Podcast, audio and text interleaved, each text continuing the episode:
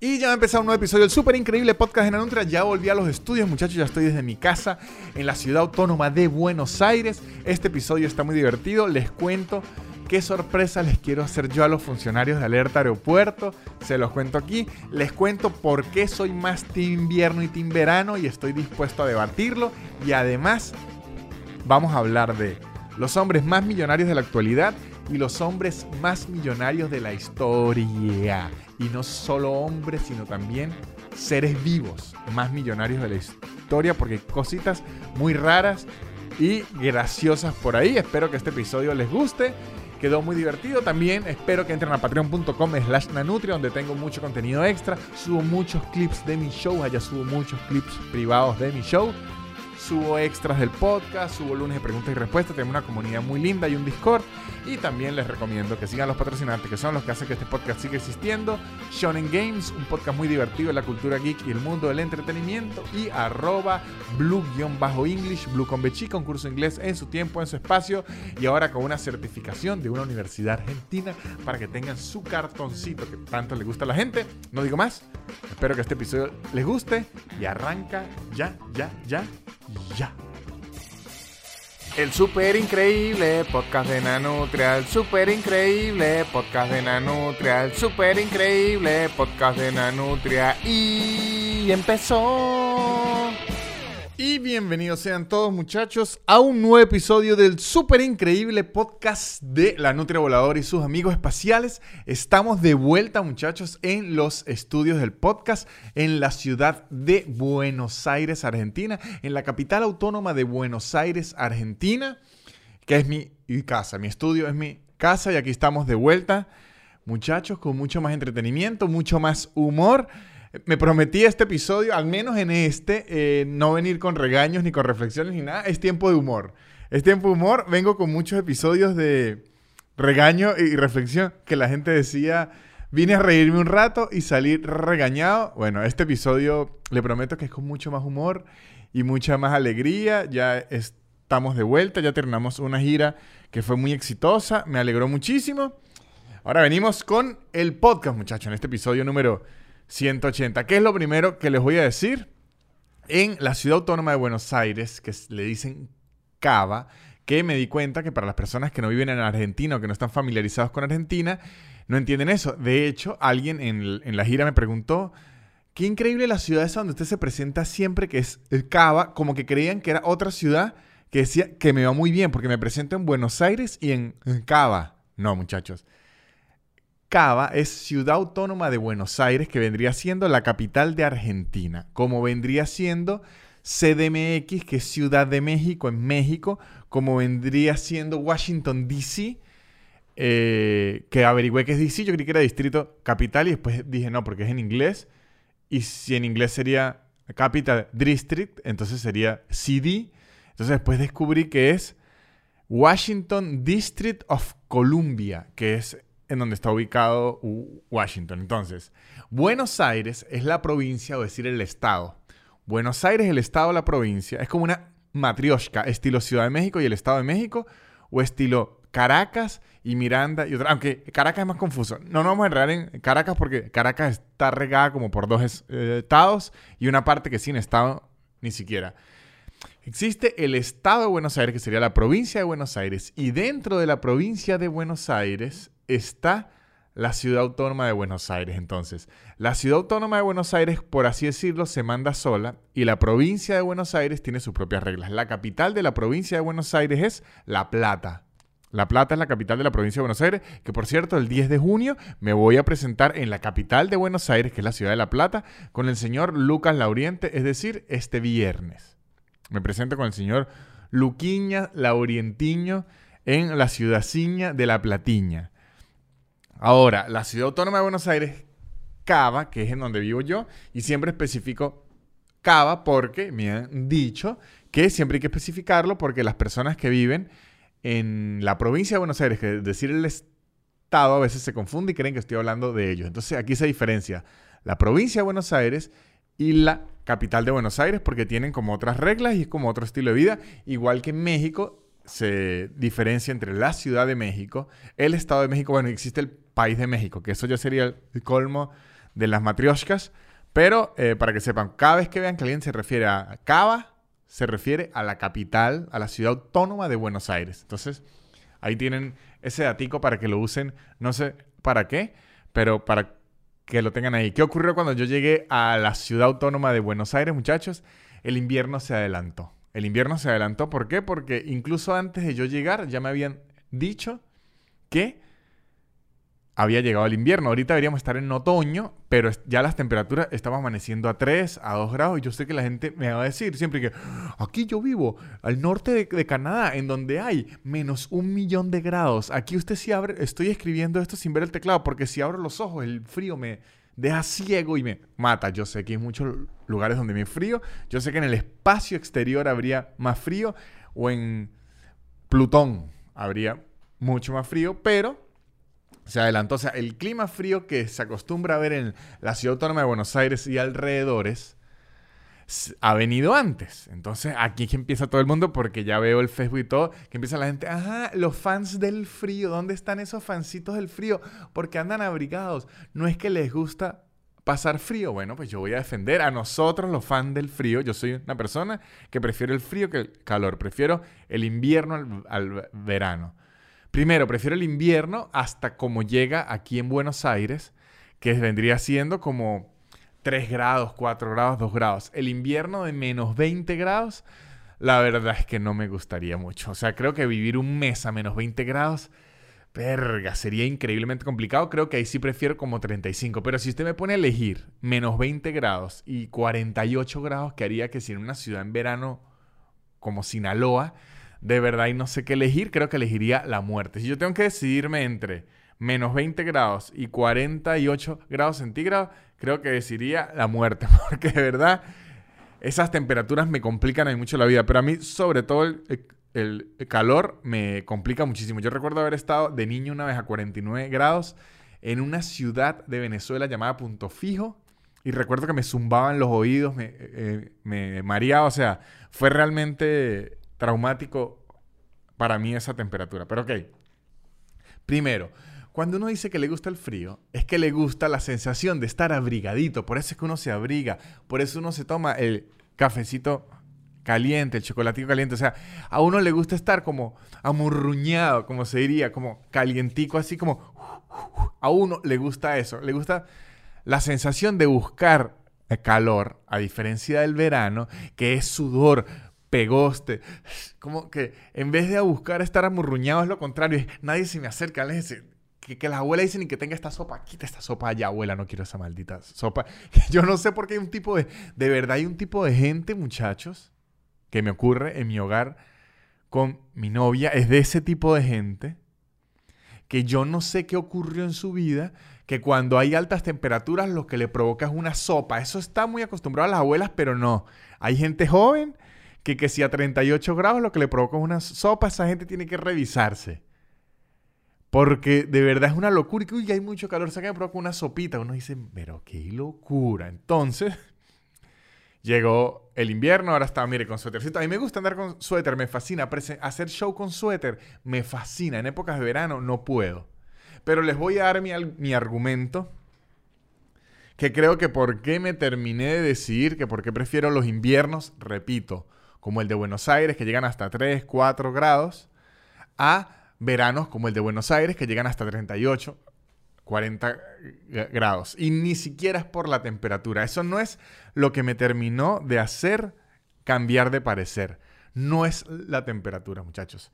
Yo prefiero el invierno al verano, particularmente por el sol.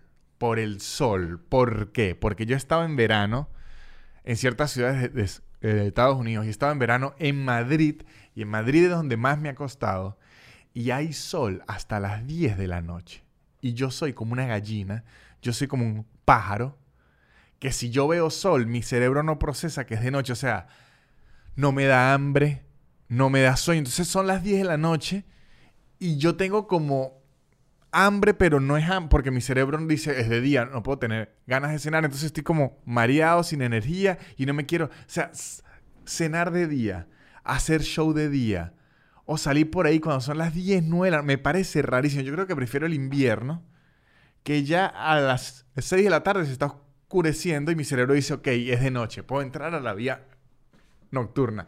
Pero que la noche empiece 10 y media de la noche, 11 de la noche, para mí es una locura. No me acostumbro ni siquiera, me quiero imaginar los países como Noruega, Islandia, que ya son que si seis meses de seis meses de noche, una locura. Yo estoy, o sea, yo quiero demasiado, yo puedo ser feliz con que aclare a las 8 de la mañana, 7 de la mañana y oscurezca a las 6 de la tarde. Me gusta ese, horario. Muy de donde soy yo, de, San Cristóbal, se, se, manejan esas franjas. De hecho, yo siempre tuve como una queja en Venezuela, porque Venezuela está justo en la mitad de un, ¿cómo se llama eso? Meridiano. Sí debe ser lo que dan las horas, ¿no? Sé que son meridianos y, paralelos, ¿no? Creo que es meridiano.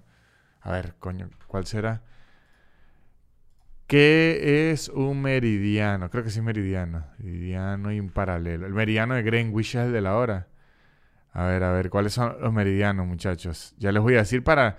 Quiero no confundirme tanto, muchachos. Sí, es un meridiano, exactamente. Un meridiano. Está como, o sea, está en usos, Venezuela está en dos usos horarios diferentes. Es lo que les quiero decir. Pero manejan una misma hora por practicidad, que también me parece bien. Pero ¿qué ocurre? Como San Cristóbal está en un lado del meridiano y Caracas está en el otro lado del meridiano, porque queda lejos, yo me acostumbré a la vida de San Cristóbal en donde a las 6 de la tarde ya está oscureciendo. Cambio Caracas está corrido una hora más, entonces oscurece a las 7 de la tarde. Y ya eso me afectaba, porque yo salía a la oficina y veía medio sol y decía, ¿será que salí muy temprano? ¿Qué? Pero, en el caso de Miami o en el caso de Madrid, eh, cuando me ha tocado el verano, yo estoy por ahí de día y digo, coño, pero ¿por qué estoy cansado? Si estoy flojo. Y es que me di cuenta y son las 10 de la noche y yo todavía ando por ahí en la calle jodiendo porque aún veo sol y en verdad llevo que si, o sea, llevo 12 horas en la calle jodiendo en el sol, pero yo aún, mi cerebro aún cree que es de día y en verdad ya sería la, noche. Yo ya debería haber cenado, ya debería haber hecho un poco de actividades que mi cerebro no entiende. Y para el que no entiende, esto que voy a contar es algo cruel, pero es real, muchachos. Para la gente que no entiende por qué yo dije que soy como las gallinas o por qué la gente dice que uno es como las gallinas que cuando ve el sol aún está activo. Porque las gallinas y las aves funcionan así. De hecho, muchachos, no sé si usted alguna vez tuvieron... Eso era mucha costumbre antes que la gente tenía aves y, pájaros de mascota. Ahorita no es tan común, puede haber gente que lo tenga, pero ya sé un, un poco cruel, que al final sí tiene razón, pero mi familia era tener eh, pájaros de mascota. De hecho, tuvimos un loro que se burlaba de mí, que eso, esa anécdota se la he contado ya y la contaré después, el loro maldito. Y a las aves, cuando usted quería que se durmieran, les tiene que poner una sábana encima. Y cuando usted quiere que se despierten, le tiene que quitar la sábana para que le entre la luz. ¿Por qué? Porque si usted las tiene en la cocina o en un lugar donde hay luz artificial, y le deja sin sábana, las deja destapadas, ellas no se duermen porque creen que aún es de día. Entonces ya dicen, si es de día, tengo que mantenerme despierto. Entonces tiene que poner una sábana para que las luces artificiales de la casa o estas o lo que sea no les interrumpan el sueño. Y a las gallinas y a los pollos, sobre todo a los pollos, muchachos, los engordan de esa manera. Esto lo que les voy a decir es horrible, cruel, pero es la verdad, si es que funciona. A las gallinas y a los pollos los tienen unos galpones cerrados con luz artificial y a ellos le dan luz, no sé exactamente la cantidad de horas, pero imagínense 18 horas al día para que solo duerman 6. ¿Y por qué le dan 18 horas al día? Para que coman más, porque ellos sienten que es de día, están despiertos, tienen que comer, comer, comer, comer. Y así hacen que engorden más rápido, pero es una especie de mini tortura. mini tortura no, tortura porque las están haciendo como que vivir más y desgastarse más. O sea, eso pollos y gallinas se, van a morir muchísimo antes. Es como si lo tuviésemos en eh, cocaína, que le estamos así gastando la vida, pero igual lo, van a matar y se los van a, eh, eh, comer. Pero para que sepan, porque es que uno dice que uno es como la gallina que cuando el sol se va ya, ya empieza a, a cambiar. Es porque así funciona y así los alimenta, muchachos. Así cuando se estén comiendo un rico pollo, tienen que saber que ese pollo lo estaban poniendo a comer 18 horas al día sin él entender qué estaba ocurriendo. Era como la película esta de Jim Carrey que le inventan un mundo. Algo así con los pollos y, con la luz. Ellos viven como en un planeta aparte que hay 18 horas de sol y ellos tienen que 18 horas al día. Voy como, como, como, como, como, como, como, como, como, como y duerme menos. Puede ser a veces hasta más horas de día. Es horrible lo que les digo, pero es la realidad. Es una realidad que le quería decir. Entonces, es el argumento por el que yo me termino de decidir por el, verano, eh, por el invierno sobre el verano es el sol. No quiero mucho sol en mi día. Hay gente que les fascina ir a la playa a las 9 de la noche, a las 10 de la noche. A mí no me gusta tanto. Yo soy un tipo flojo, que no me gusta el sol. De hecho, por eso me mantengo así de blanco. Miren esta blancura. Esto es intencional. Entonces, a mí me gusta más mantenerme. Yo quiero vivir como en el pueblo en que vivía. La gente está de Twilight, en donde prácticamente ni había sol. Yo puedo estar feliz así. Así que, muchachos, me termino de cerrar en Team Invierno. Soy Team Invierno. Aquí la gente que es Team Invierno pido que voten abajo, digan Team Invierno, Team Verano, que den sus argumentos.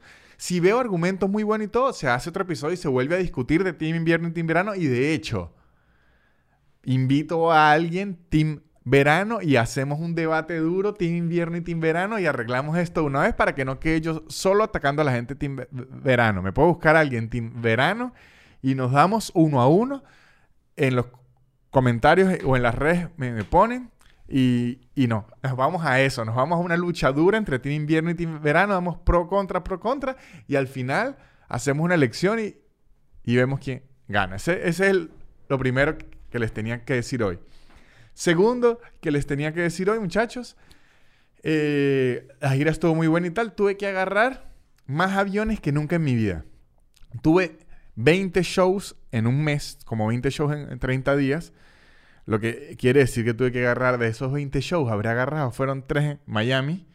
O sea que habré agarrado 17 aviones. Pues, no más, porque y vuelta tendré que haber agarrado como 30 aviones, muchachos. Se agarraron como 30 aviones. Claro, porque tenía que ir, volver. No, bueno, una cantidad de aviones que nunca había agarrado en un mes. Tuve mucha vida de avión.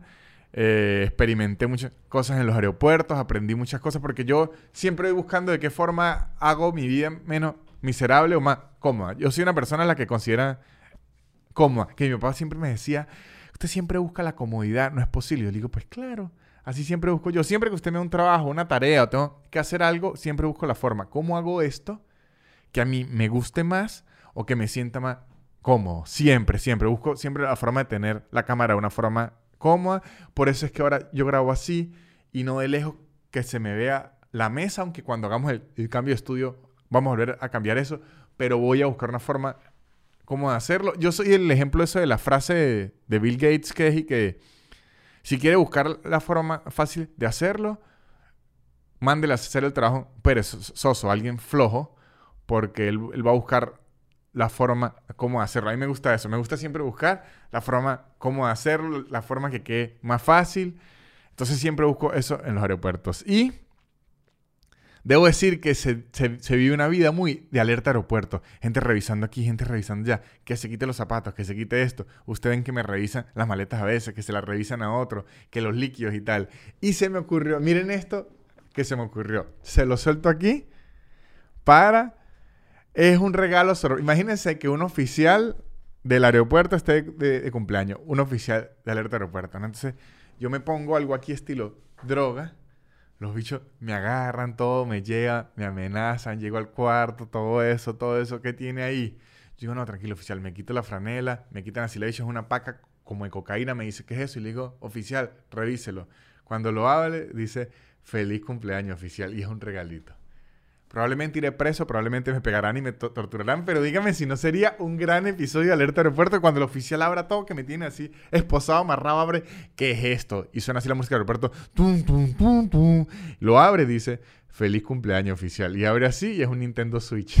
y el oficial, ¿qué mierda es esto? Que yo le digo, feliz cumpleaños oficial y ¡pa! Me pegan y, me amarran y me pegan y yo, oh, chao muchachos, feliz cumpleaños. Sería, creo que me parece un buen regalo es, una idiotez, pero se los quería contar. Es como un sketch que se me ocurrió, que dije, se lo voy a contar a los muchachos del podcast porque no tengo la infraestructura de hacer ese sketch. Pero la idea era fingir que tengo droga al final y cuando termine encontrándola, en verdad siempre fue un regalo sorpresa para el oficial del aeropuerto. Que creo que se rompen muchísimas leyes aeroportuarias, pero ¿qué quieren? ¿Un buen regalo o no, romper las leyes aeroportuarias? A veces hay que referir un buen regalo. Y ahora que me acordé, ¿sabe, ¿sabe que hay gente que fascina la fiesta sorpresa? Le fascina la fiesta sorpresa. Y hay gente que me meto yo en ese lado, odiamos la fiesta sorpresa. a mí, una fiesta sorpresa es como de las peores cosas que me pueden ocurrir en mi cumpleaños. Ahora, lo que no entiendo es por qué la gente a la que le fascina la fiesta sorpresa, no solo le hace fiesta sorpresa a los que le fascinan la fiesta sorpresa. Porque si a usted le fascina la fiesta sorpresa y le hacen una fiesta sorpresa, adivinen qué, le va a fascinar porque a usted le fascina la fiesta sorpresa. Pero si a usted no le gusta la fiesta sorpresa y ha dejado que le hagan, y ha dejado claro que no le gustan la fiesta sorpresa y la gente todavía le hace fiesta sorpresa, pues son unos asquerosos desgraciados. Porque si le gusta la fiesta sorpresa, pues hágansela a ustedes que les gusta. Porque se la van a estar haciendo a uno que no le gusta la fiesta sorpresa? Y porque se, se los digo porque a lo mejor es su amiga el oficial. Y yo le digo, coño, oficial, pero es que yo le quería hacer un regalo sorpresa. A mí no me gustan los regalos sorpresa. Ah, y menos me gusta estar trabajando que me puedan hacer esta droga. Ahora esta gente alerta aeropuerto lo grabó, va a quedar en, en la edición. Y yo, bueno, oficial, pues entonces esconda su cumpleaños en Facebook y así no se lo hubiese yo, yo traído aquí. ¿Y usted por qué me sigue en Facebook si yo no lo conozco? Y le digo, oficial, muchas preguntas. Así que yo decido irme y abro el paraguas y me voy como Mary Poppins y el oficial del aeropuerto dice, yo creo que si había droga y la aspiramos todo porque esto es una locura. Y yo me, yéndome así digo, sí fue una locura oficial. Y, paso un avión y, me meto en la turbina y me, muero. Bueno, eso es un final reflexivo. Entonces ahí uno dice como Inception, ¿fue un sueño o no? O simplemente fue una locura de Víctor Medina, la nutria voladora en este podcast. Fue esa. Fue una locura de Víctor Medina en este podcast. Sigamos, sigamos con el podcast, ya entra locura. Hoy lo que me ocurrió, muchachos, se lo quería contar. Aquí le estoy diciendo, le estoy leyendo, le voy leyendo uno a uno las cosas que les quería contar. Miren lo que me ocurrió hoy. Mi perro, aguacate, el que está aquí en, en este dibujito que me regalaron. Mi perro aguacate decidió meterme problemas una vez más. Ese perro que todos sabemos que es un afamado delincuente de la ciudad autónoma de Buenos Aires, que yo sé que un día él va a salir en Alerta Aeropuerto, yo sé que un día él va a salir en una serie aquí que recomiendo busquen en YouTube, se llama Policías en Acción, que es una locura, que son como cops en los Estados Unidos, que es la policía por ahí, jodiendo que casi siempre en fiestas clandestinas. Yo sé que Aguacate va a salir un día en eso. ¿Qué hizo Aguacate esta vez? ¿En qué problema me metió? Les digo, muchachos. Salgo a pasear el perro tranquilamente, lo paseo, lo, paseo, lo paseo. Yo ya tengo muy identificado el lenguaje corporal del perro, porque me recomendaron, como mi perro es loco y tiene unos arranques muy locos, me recomendaron demasiado saber muchísimo cómo es su lenguaje corporal para saber si está a la defensiva, si está tranquilo, si está tenso. Entonces, a veces él se pone muy defensivo aquí en la casa y tiene una hoja de papel y usted se la va a quitar y le tira a morder. Entonces, ¿qué me enseñaron a mí? ¿Qué me recomendaron a mí? Ver el lenguaje corporal. Si veo que está medio defensivo con una hoja de papel, busco una forma de llamarlo, de alejarlo de ahí, de quitarle lo defensivo y ahí sí agarro la hoja de, papel.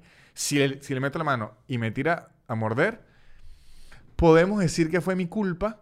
¿Por qué? Porque primero él es un perro y prácticamente no tiene ni idea de nada en la vida y para él esa hoja de papel en ese momento puede ser oro o un bitcoin y segundo, ya yo estoy avisado y tengo que reconocer su lenguaje corporal. Ya me está yendo muy bien en eso. No les voy a decir que es perfecto, pero ya reconozco bastante cuando este perro anda con una locura. A veces anda defensivo, es unas una locuras sin sentido, pero ya yo sé distraerlo para que se le quite y así me tira a morder menos como es un, desquiciado a veces. Pero, entonces con los otros perros yo hago lo mismo. Lo voy soltando, soltando y veo el lenguaje corporal de él y el del otro perro. Si veo que uno de los dos está muy atento o muy arisco o muy a la defensiva, no lo junto porque no porque quiero evitar un problema, porque una vez aguacate se ha peleado con perros, pero no ha pasado nada grave. Pero una vez aguacate, si un perro se le tiró, le mordió la oreja, fue un sangrero, me tocó llevarlo al veterinario, ponerle el, cono, eh, perdí una franela porque se, se, llenó de sangre, fue un problemón, entonces no quería. Veo que se pone, empieza a mover la colita y se pone nada defensivo con un perrito. Veo que el perrito no se pone nada defensivo con él y digo, perfecto, juegue. Empiezan a jugar, a jugar, a olerse, olerse, olerse, olerse, olerse los anos. Lo que hacen los perros. Para los perros, olerse los anos es como darse likes en la foto para los humanos en las redes sociales.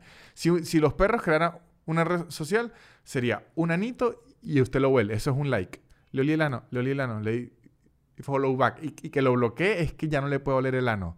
Sea, que los perros se bloquean. Cuando un perro le, baja la cola y no deja que el otro le huele el ano, lo está prácticamente bloqueando porque al oler el ano ellos se eh, conocen, aprenden más de ellos. el ano es como el, currículum del perro. Es como el, LinkedIn. Cuando usted huele el ano, usted sabe mucho. Si los humanos fuésemos así, las entrevistas de trabajo serían rarísimas. Se parecerían demasiado a las de YouPorn. Sería, bueno, señor, yo vengo aquí por este trabajo, ya voy, me pelo así el culo, me lo pongo en el escritorio, el tipo Usted dijo que sabía inglés nivel experto y según el olor de su ano, sabes inglés básico. Qué mentiroso. Y yo, no. Entonces le tocaría uno empezar a mentir en el ano para empezar a fingir que sabe más inglés. Sería muy distinta la dinámica entre los humanos. Probablemente más divertida, con mucho más olor a ano, eso sí, todo oleriano. Las oficinas de recursos humanos tendrían un olor a culo que ni aguantarse, pero bueno, sería muy diferente. Entonces, el hecho es que el perro, yo les dije que esto iba a ser más divertido. No les dije que no iba a ser asqueroso. Eso no se, se, los dije. Este, entonces, el perro está muy bien, oliéndose a los anos tranquilos, muchachos. Me descuido un momentico como a mirar algo en el parque y cuando volteo a ver el maldito de aguacate, porque no tiene otro nombre para esta acción, ha levantado la pata y ha orinado al perro ha orinado al perro por todo, como si el perro fuese un árbol. Yo ya había tenido problemas con aguacate intentando montar perro. Había tenido problemas con aguacate intentando morder perro. Pero nunca había tenido problemas con aguacate orinando a un perro, porque además el perro era perudo y lo orinó, muchachos, orinó por todo el costado. Y yo hice así, el dueño no vio y le dije, vamos y huí. Debo decir que no, no le pude decir al dueño, mire, mi perro orinó el suyo. No pude. Uy, porque yo no sabía qué hacer. Y yo, maldito aguacate, vamos. Muchachos, ahora está orinando perros. Si esto se convierte en una nueva manía, es un problema. Estar dando la lluvia dorada por ahí de gratis, sin, que, sin consentimiento. ¿Qué perro tan de... Está orinando perros. Esa es la nueva. La nueva... ¿Sabe qué? Ahora voy a marcar a un perro. Está marcando perros y todo. Yo espero que esto no se, repita, espero que, espero que haya sido como en su locura intentándole marcar un suétercito que tenía o algo así. Pero orinó otro perro, yo qué es lo y huí. Si alguien está oyendo esto y Aguacate orinó a su perro, perdón, pero Aguacate orinó al perro y huimos. Aguacate ya tenía la manía, él ya tiene yo cada vez que voy a un parque de perros lo alejo del agua comunitaria, usualmente agua comunitaria, porque aguacate uno no se puede descuidar dos segundos porque orina el agua comunitaria. Aguacate es un orinón en serie, un orinador en serie. Por suerte, aquí en la casa ya logramos que él no orine nada, que me, parece increíble porque como es un orinón serial, él ya ha orinado gente, él ya ha orinado aguas, él ya ha orinado muchas cosas, pero nunca había orinado otro perro. ¿Sabe que en el planeta de los simios dice simio no mata simio? pero nunca decía perro no orina perro. Muchachos, esta es la nueva.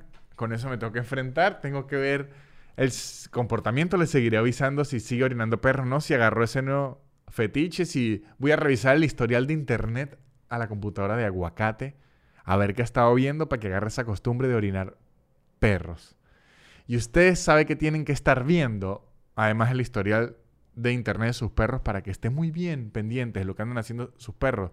Ustedes tienen que ver esta Y muchachos, si están aburridos, si son un perro que están oyendo y ya no revisen más cómo orinar a otros perros para que no estén haciendo esto y se quieren entretener, o son humanos, o son otro tipo de animal que también revisa internet y oye podcast, tienen que oír Shonen Games, un podcast muy divertido de la cultura geek y el mundo de las consolas Shonen Games un podcast, lo buscan en YouTube, escriban Shonen Games, que tiene episodios divertidísimos y vienen con episodios nuevos, muchachos. Si ya se pusieron al día con los viejos, ya viene una nueva temporada de Shonen Games, cosas muy divertidas, hablan sobre los videojuegos, las historias de los videojuegos, las consolas, curiosidades acerca de los videojuegos, novedades de los videojuegos, información muy buena, el podcast está muy bien hechecito, lo recomiendo a ciegas, no a sordas porque es un podcast y tengo que oírlo, pero si a ciegas lo recomiendo, busquen en YouTube Shonen Games. Y también recomiendo a ciegas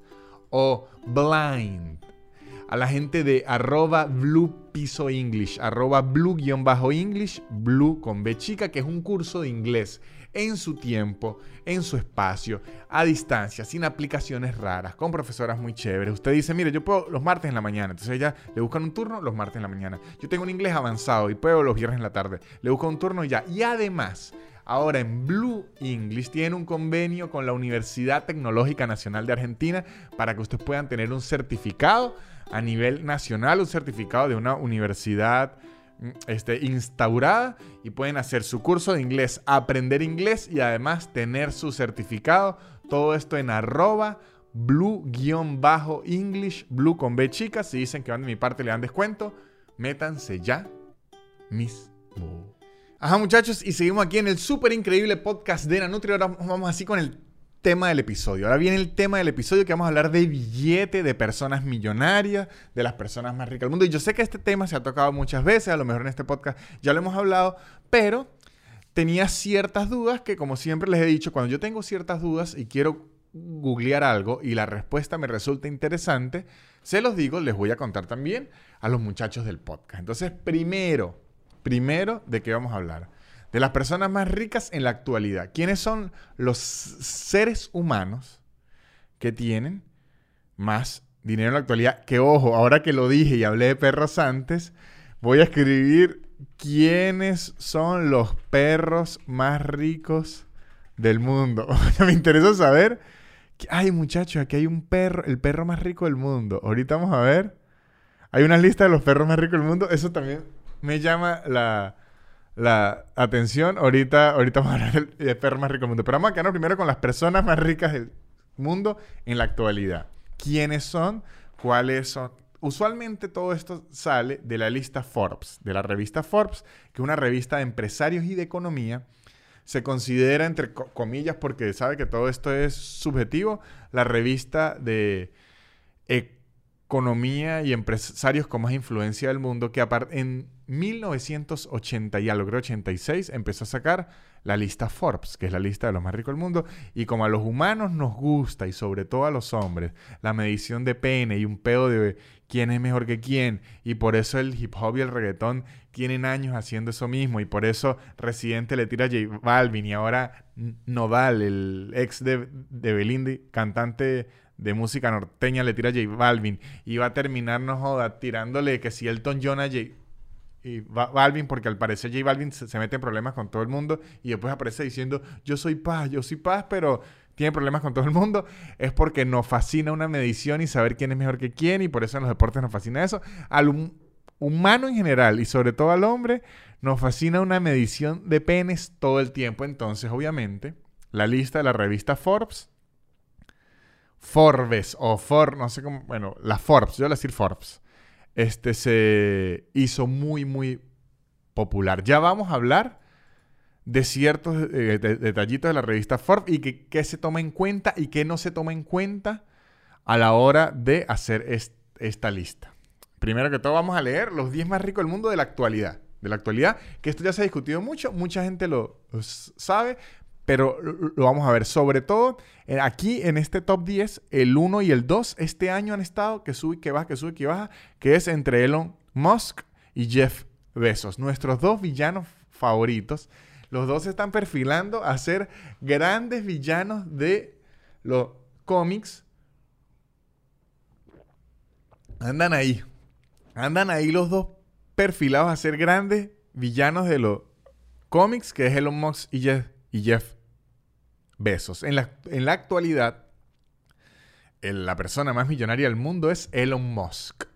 Elon Musk tiene alrededor, alrededor, una fortuna de 200 210 mil millones de dólares. 210 mil millones de dólares que para los Estados Unidos sería... eh, para los Estados Unidos no, para el inglés en general, porque el inglés es de, mucho, de hecho el inglés de Inglaterra, inglés no es de los Estados Unidos, pero lo que en inglés sería 210 billions, porque es importante recordar, y yo ya lo he hablado en este podcast, en español billones es distinto a billions en inglés. Es una cosa ladillísima y fastidiosísima de la numerología. La numerología no, porque es medio astrología. Me imagino que también la numerología lo sufre de la- las matemáticas y los números y los idiomas, que no entiendo por qué mierda alguien lo hizo. Que billions y million y billions y billones no es lo mismo. Billion en inglés es mil millones. Eso es un billion. Y un billón en español es un millón de millones. Creo que mil millones en español, ¿cómo se llama? Creo que es millardo. ¿Cómo se llama? Mil millones.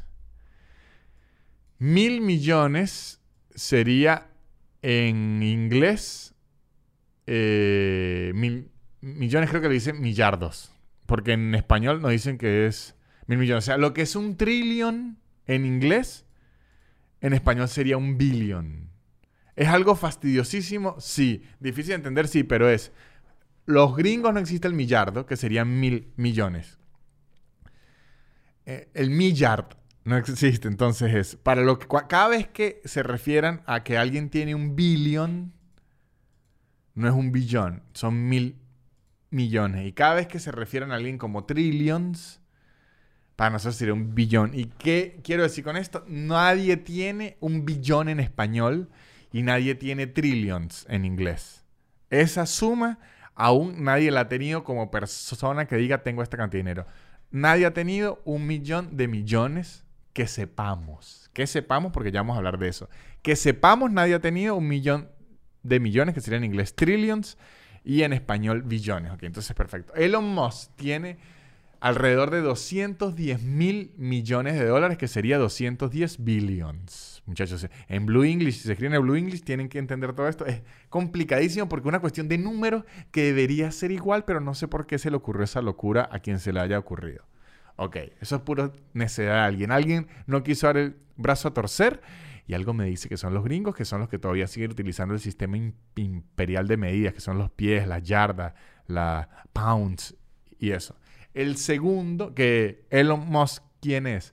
Nuestro villano favorito, que es tartamudo, sudafricano, que andaba por ahí de pícaro con la ex de Johnny Depp, que es Amber Heard, que tiene la empresa automovilística Tesla, que es el creador, creo que ya no es el dueño, más bien le está intentando recomprar, que es el fundador de la empresa SpaceX, que no es SpaceX, eh, SpaceX es una empresa que alguien va a crear para acoger en el, en el espacio. Esa aún no está creada, esta no es SpaceX, esta es SpaceX, que es para viajar al espacio, probablemente alguien vaya a coger en el espacio, porque si ya pueden viajar, van a coger ahí, ahí, sí será SpaceX, pero por ahora es SpaceX, es- SpaceX.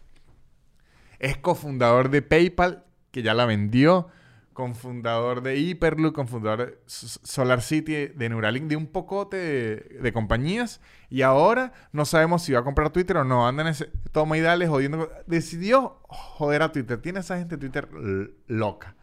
Tenemos al señor Jeff Bezos, que es el fundador de Amazon y es el dueño del Washington Post, porque sabe que le gusta un millonario tener un medio de comunicación para él desmentir y mentir y hacer sus locuras. Eso le fascina a los millonarios, por eso es que Elon Musk no es que quiere un medio de comunicación, quiere el medio en donde los medios de comunicación se expresan, que es Twitter. O sea, quiere el medio de los medios. Ese va por, bueno, quiere las grandes ligas.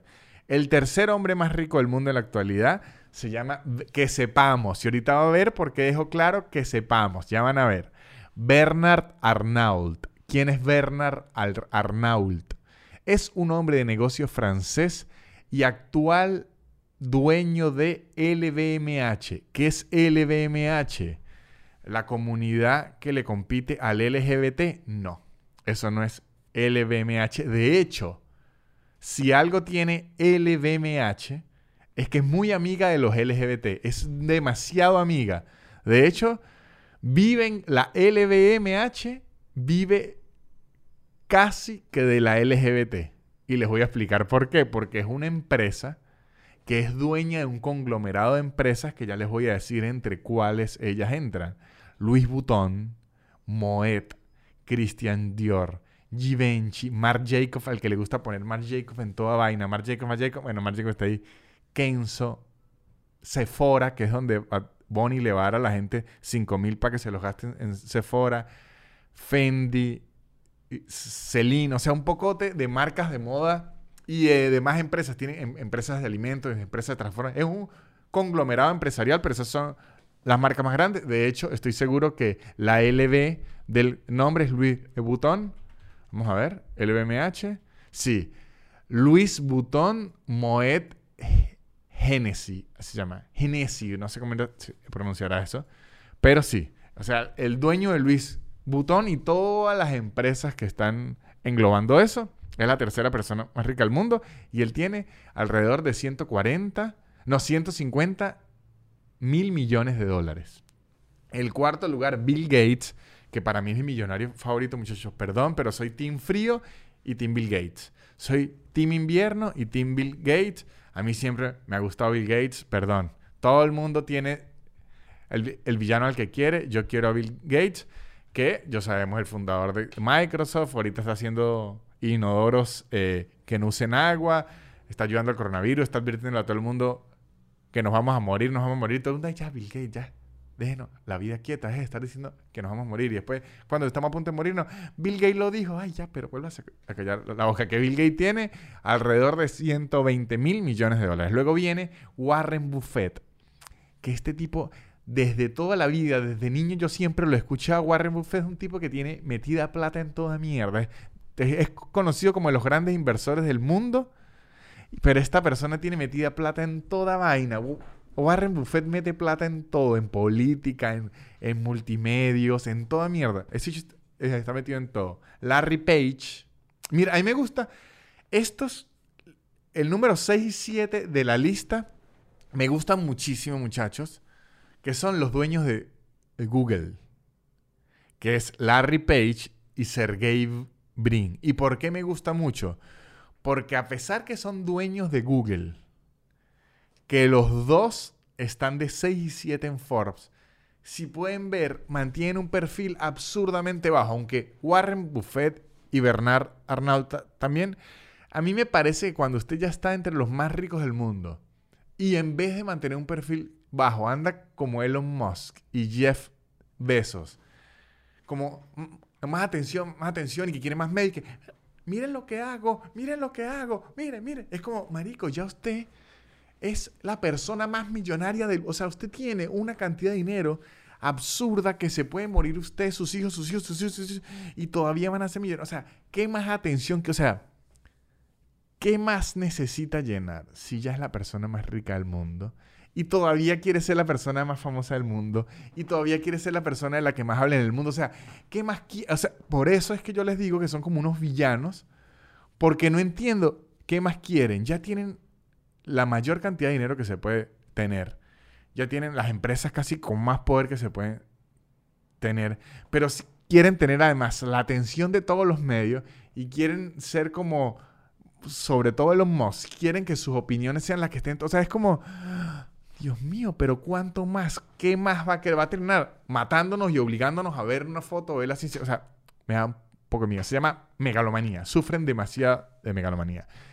De octavo, porque ya sabemos que el 6 y el 7 son los dueños de Google. De octavo está Larry Ellison, que es un empresario informático teórico estadounidense, fundador de la empresa Oracle, que es de base de eh, eh, datos. Aquí ya empezamos a entrar con los millonarios de la tecnología. Ojo, ya está Elon Musk y Jeff Bezos es millonario de la tecnología, pero se puede ver que estos años, lo que eran en los 1900, eh, que los millonarios eran los tipos que tenían petróleo y acero y, medios de transporte, ahorita en los, en los 2000 los millonarios son los que controlan la tecnología, porque una lista de 10, al menos 6 vienen del mundo de la tecnología.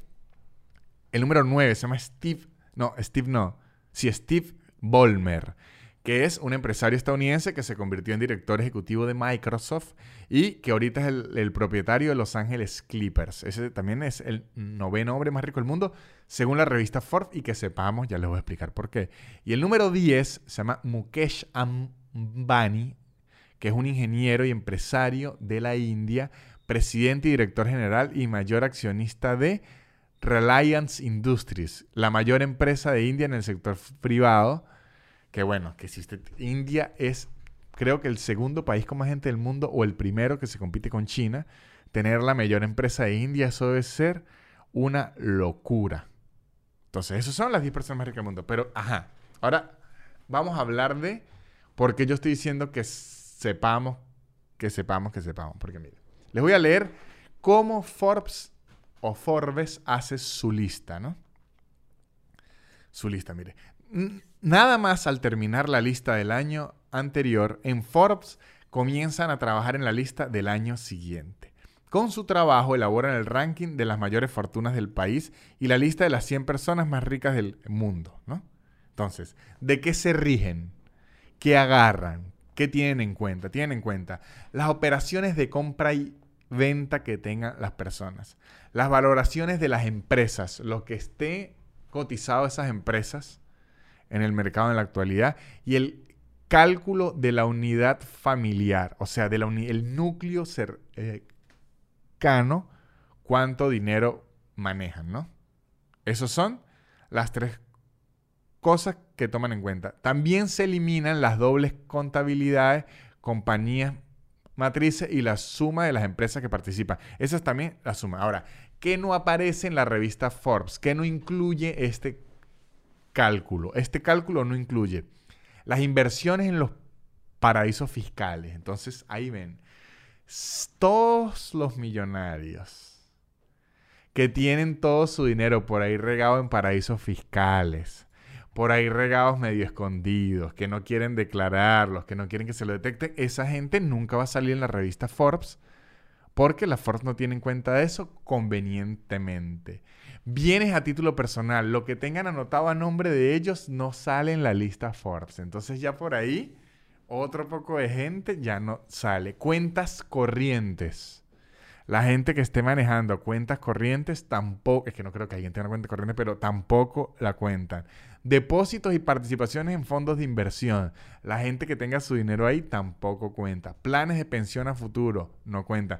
Acciones en cuentas de valores. Gente que tenga su dinero metidísimo en acciones no cuenta. Inmuebles no agrupados en empresas. O sea, que usted tiene los inmuebles a nombre de su mamá, a nombre suyo, a muebles en vez de a nombre de empresa, no cuentan ahí. o en testaferros, como es muy común en Venezuela. Joyas.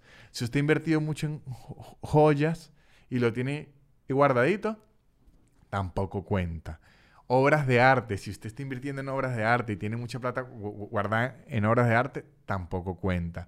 Piezas de coleccionismo, si usted, o sea, ahorita los NFT, todo eso, o, otras obras de arte que usted tenga, tampoco cuentan aquí eh, en, la, en la revista Forbes. Y dinero depositado en fundaciones, estilo Bill Gates, que tiene la fundación Bill Gates, o mucha gente que se mueve con fundaciones. La gente utiliza demasiado las fundaciones para no declarar impuestos y una forma para tener dinero sin tener dinero ellos. Entonces, hay muchísima gente que, aunque debería estar en la revista Forbes, no está porque maneja su dinero de una forma como que no quieren declararlo, no quieren que se sepa. Además, es bien sabido que hay gente que paga para no salir en la lista y hay gente que paga para salir más arriba de lo que se vería. Por lo menos la hermana esta, la Kardashian, creo que era Caitlyn Jenner. No, Caitlyn Jenner es el papá, mamá. O sea, el papá que cambió de sexo. Sería, ¿cómo es? Eh, la Jenner más rica del mundo. Es que Kylie, es que yo no me sé el nombre de la Jenner. Kylie Jenner hace poco se supo que pagó para que apareciera que ella tenía más plata de la que tenía. Donald Trump hacía lo mismo, gente que paga relaciones públicas para verse más millonarios de lo que son, Por el contrario, hay mucha gente, sobre todo políticos, sobre todo políticos, que más bien pagan o hacen todo para no figurar como que ellos tienen mucho dinero. Y un ejemplo claro de esto, un ejemplo clarísimo que vimos hace no mucho, fue cuando Muammar Gaddafi, el dictador de Siria, creo, Muammar Gaddafi, creo que era el dictador de Siria, es que no, es que cuando fue la primavera, que es, no, ¿de dónde es que era? Siria, no, Libia, de Libia, perdón. Muchachos, ve, yo, yo sabía que acuérdense que hubo problemas en Siria, en Egipto y Libia, estoy leyendo aquí para no equivocarme. Fue el militar líder del gobierno libio, sí, Muammar Gaddafi, que era el dictador de Siria, un tipo horrendo que mató un poco de gente y unas mierdas locuras. Cuando lo mataron, que lo mataron con un palo en el culo y lo quemaron, le hicieron un poco de locuras y empezaron a ver los ingresos que tenía, que acuérdense que muchísimos artistas hasta le volvieron plata de shows privados que le habían hecho a él, que después no querían aparecer, entre ellos Shakira y Beyoncé. Le devolvieron, me acuerdo, un millón de dólares cada uno en esa época para que no apareciera, mire, el medio esta mierda, pero tenga, se, le devuelvo, a mí no me tan peor. Cuando le calcularon todos los bienes a Muammar Gaddafi, lo que tenía, él tenía plata metida en la Juventus, él tenía plata metida en un equipo de Fórmula 1, tenía muchísima plata regada, descubrieron que en ese momento él era la persona más millonaria del mundo, pero nada de eso estaba registrado o no se quería registrar. Entonces, por eso siempre digo que esas listas y todo es de lo que uno pueda saber o lo que pueda estar registrado. Pero lo que está por fuera, puede haber muchísimas personas con más plata que Elon Musk y lo ven y hacen que Putin, un ejemplo. Jinping, que es el presidente de China. Eh, alguien por ahí Venezuela, es que Venezuela le dio mal, pero en su momento podría haber estado alguien de Venezuela, esos duros en el top 100. O sea, políticos corruptos, narcos, eh, Pablo Escobar segurísimo. De hecho, el Chapo Guzmán sí estuvo en la Forbes porque él sí estaba declarando ciertas cosas y logró entrar en la Forbes. ¿Él sabe qué dijo? ¿Sabe qué? Yo sí voy a declarar algo. No voy a mentir tanto. El, Chapo Guzmán sí llegó a estar en, en la Forbes, pero, entonces por eso es que esa lista es de la gente que quiere que usted sepa que tiene ese dinero. La lista de la gente que ha tenido más dinero que no han querido que uno sepa, no vamos a saber. Y el, caso particular de Muammar Gaddafi fue la prueba que hay más multimillonarios escondidos de lo que uno cree. Por menos todo eso de, Qatar, la FIFA, todo. Ahí debe haber una cantidad de dinero que uno no, tiene idea, ni va a tener idea porque ellos no quieren que uno tenga idea de eso. Pero ahora, me busqué otra lista. Me busqué otra lista ¿Qué era? Me dio la curiosidad.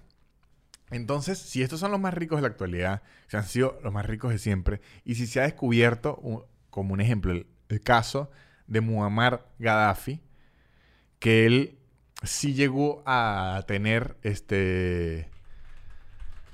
Sí llegó a tener más dinero que el resto de gente, ¿no? Entonces dije, ¿quién ha sido los personajes con más dinero en la historia, no? La tartamueza fue larguita, pero entonces dije, ¿quién ha sido el,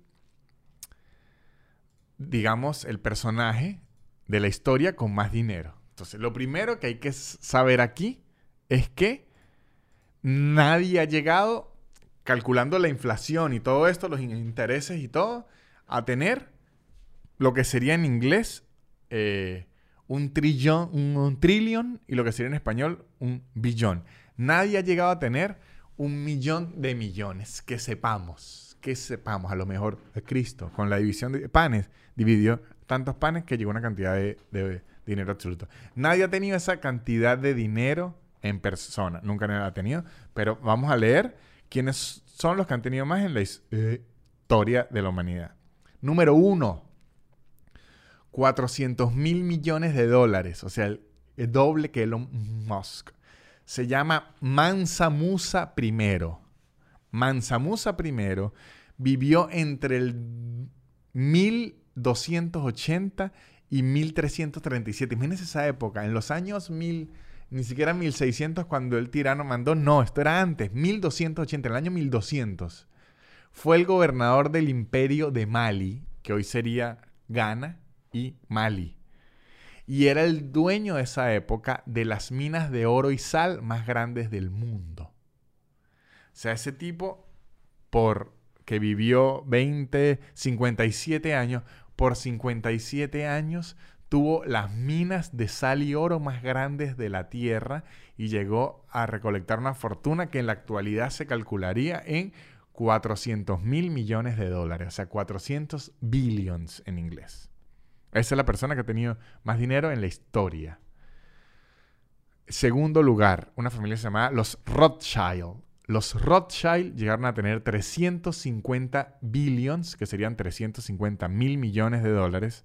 Su fortuna deriva de los negocios de la banca y las finanzas. En el siglo XVIII, esta familia alemana creó los bancos principales en las ciudades de Europa y administró las reservas de oro de varios países. Era una gente de la banca, dura, dura, dura, dura, dura.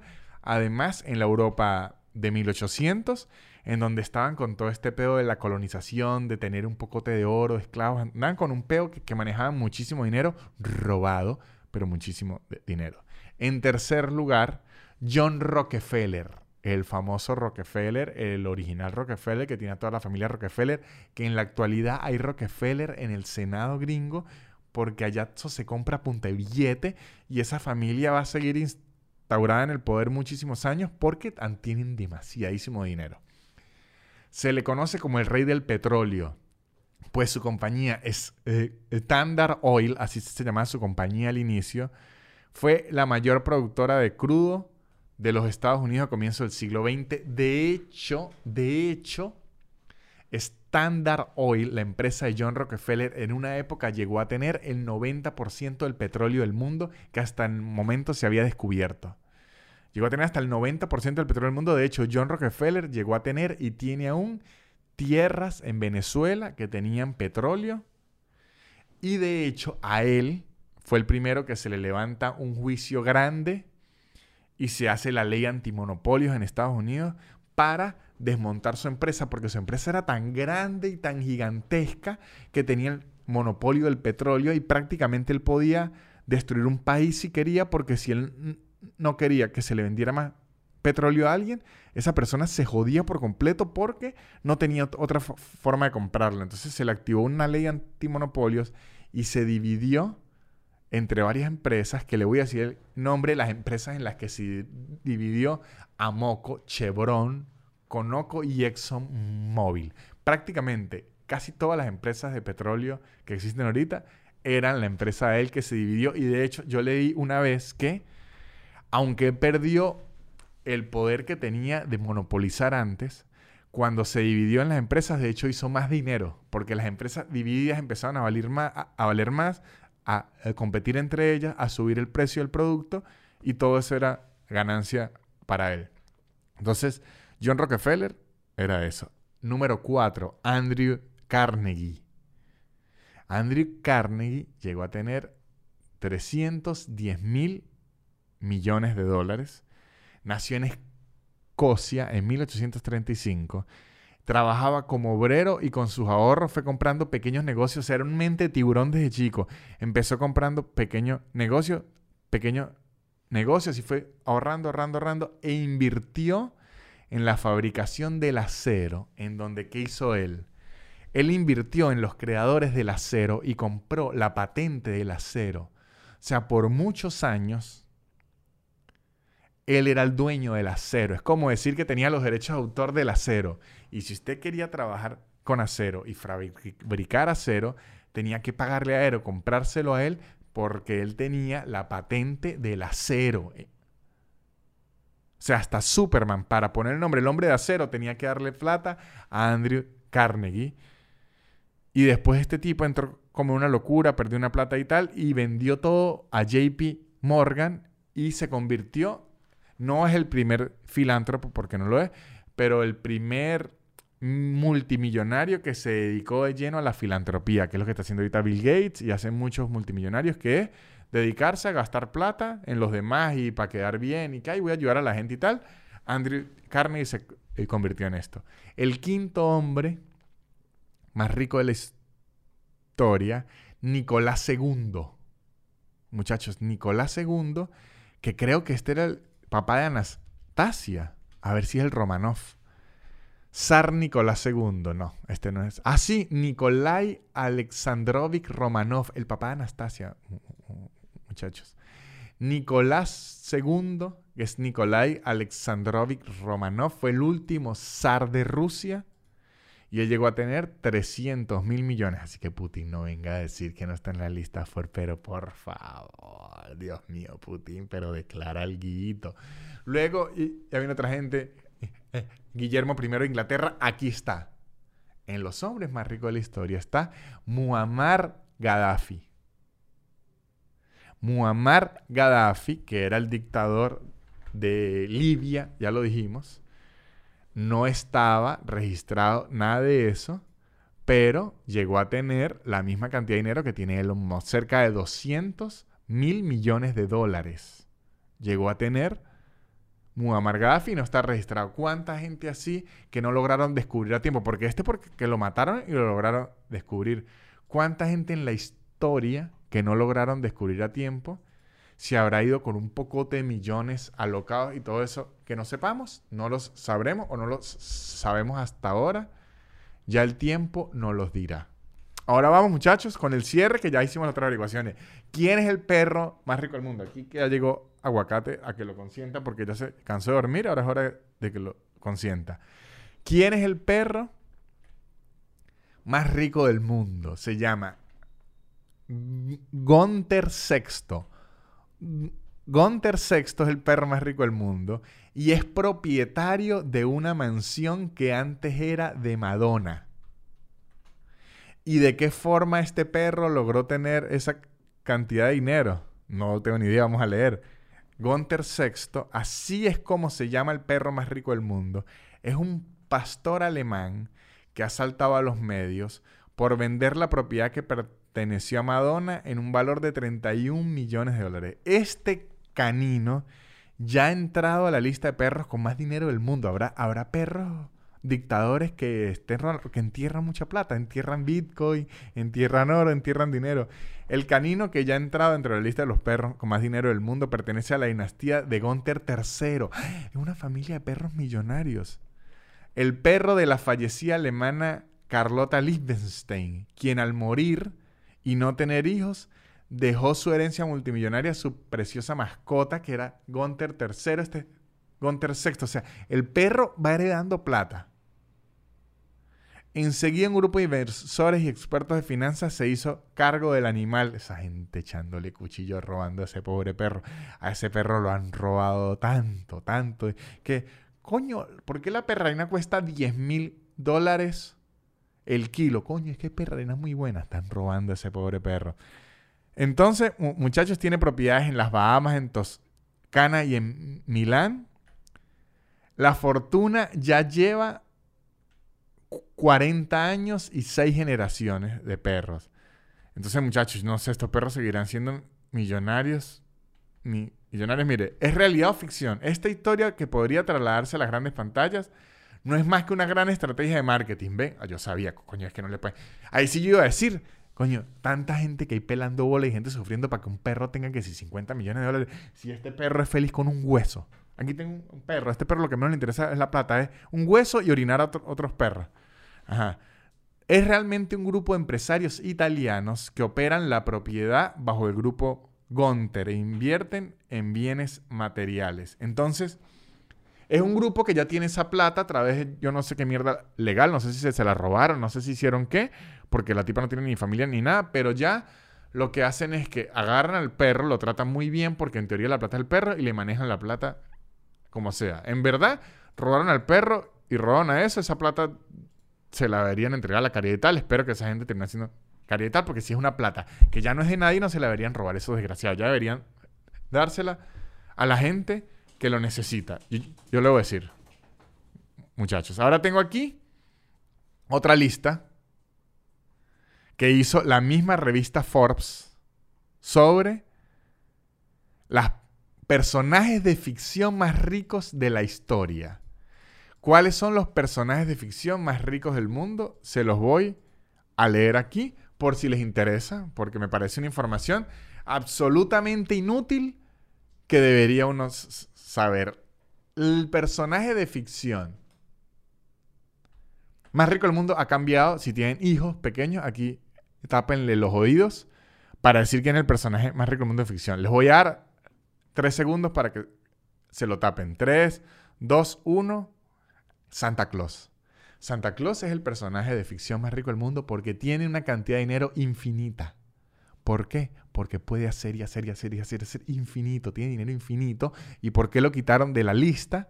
Para no decirle a los niños que era de ficción. Pero entonces él tiene una cantidad de dinero infinita, infinita. Entonces vamos a hablando en la lista y ignorar que es el que tiene más, más dinero en el mundo de ficción, pero lo sacaron de la lista porque se tenían que decir que es ficción. Ya le pueden destapar los oídos a sus hijos. El personaje número uno con más dinero en el mundo, estos sí tienen billones, estos sí tienen millones de millones. El número uno, Rico MacPato. Rico MacPato, que es el tío rico, Rico McPato tiene 65 billones. ¿Y de dónde lo ha sacado? Del negocio de la minería. O sea, es tipo un explotador, el que se baña en la piscina de oro. Elon Musk podrá tener lo que sea, pero no tiene una piscina de oro, porque además, si usted se tira una piscina de oro, se parte la cabeza.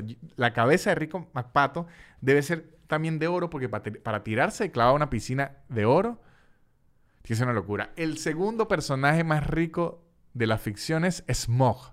Smoke, el dragón del Hobbit. El dragón del Hobbit tiene 54 billones. Muchachos, que es a través de la apropiación. O sea, este es literalmente el robo.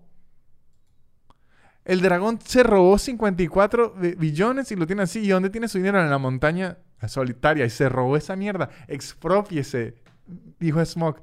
Es el segundo personaje de ficción más rico de la historia con plata robada. El tercero, que este me impresiona, Carlyle's Cullen, que es de los Cullen de Twilight. Tiene 46 billones de dólares, apunta en intereses, porque tiene muchos años, supo manejar la plata. El personaje 4 es Tony Stark. Tony Stark tiene 12 billones entre armas y defensa. El personaje 5 dice Charles, Charles Foster Kane, que dice que es el ciudadano Kane. No he visto el ciudadano Kane, pero él tiene 11 billones. 9 billones Bruce Wayne. Iron Man tiene más plata que Batman. Iron Man tiene más plata que Batman. Aquí está. Ricky Ricón está detrás de Batman. Luego viene Christian Grey. Coño, que Christian Grey tenía billete. Luego viene Tywin Lannister el papá de los Lannister. Luego viene Montgomery Burns. Luego viene Walden Schmidt. Ay, este es Aston Kutcher cuando sustituyó a Charlie Sheen en Two and a Half Men. Verga, pero sin importar la plata del mundo no pudo levantar esa serie para que vea que el dinero no lo compra todo en la vida. Luego viene Lara Croft que vendría siendo el personaje principal de Tom Rider, tiene 1.3 billones. 12 muchachos, tenemos una mujer en la lista de eh, personas más ricas del mundo en ficción. El señor del monopolio viene después de ella. Coño, el señor del monopolio. Luego viene Mary Crowler, que no sé de dónde es, Mary Crowler. Y luego viene Jay Gatsby, el de The Grey Gatsby.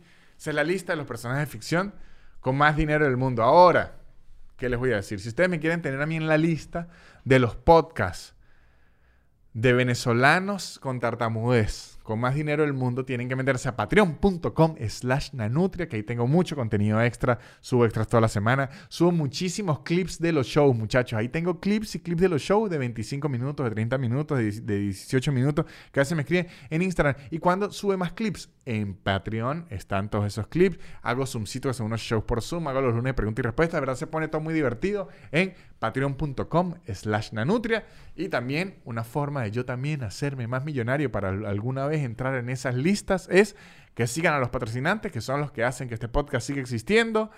Shonen Games, un podcast muy divertido de la cultura geek y el mundo del entretenimiento. Lo pueden buscar en YouTube y arroba blue-english. Blue con Bechica, un curso de inglés en su tiempo, en su espacio y ahora con certificación nacional aquí en Argentina por una universidad. No digo más. Muchas gracias por acompañarme en este episodio. Chao. La élite. Barrera. Yeah. Su, su, super increíble. Pop, pop, pop, pop, podcast de Nanutria. Su, su, su, su, super increíble. Podcast de Nanutria. Es casi una hora llena de locura y un acento gocho que es una dulzura. El perro siempre jodiendo la grabación y él soltando pura desinformación. Su, su, su, su, super increíble. Pop, pop, pop, pop, podcast de Nanutria. Su, su, su, su, super increíble. Pop, pop, pop, pop, podcast de Nanutria.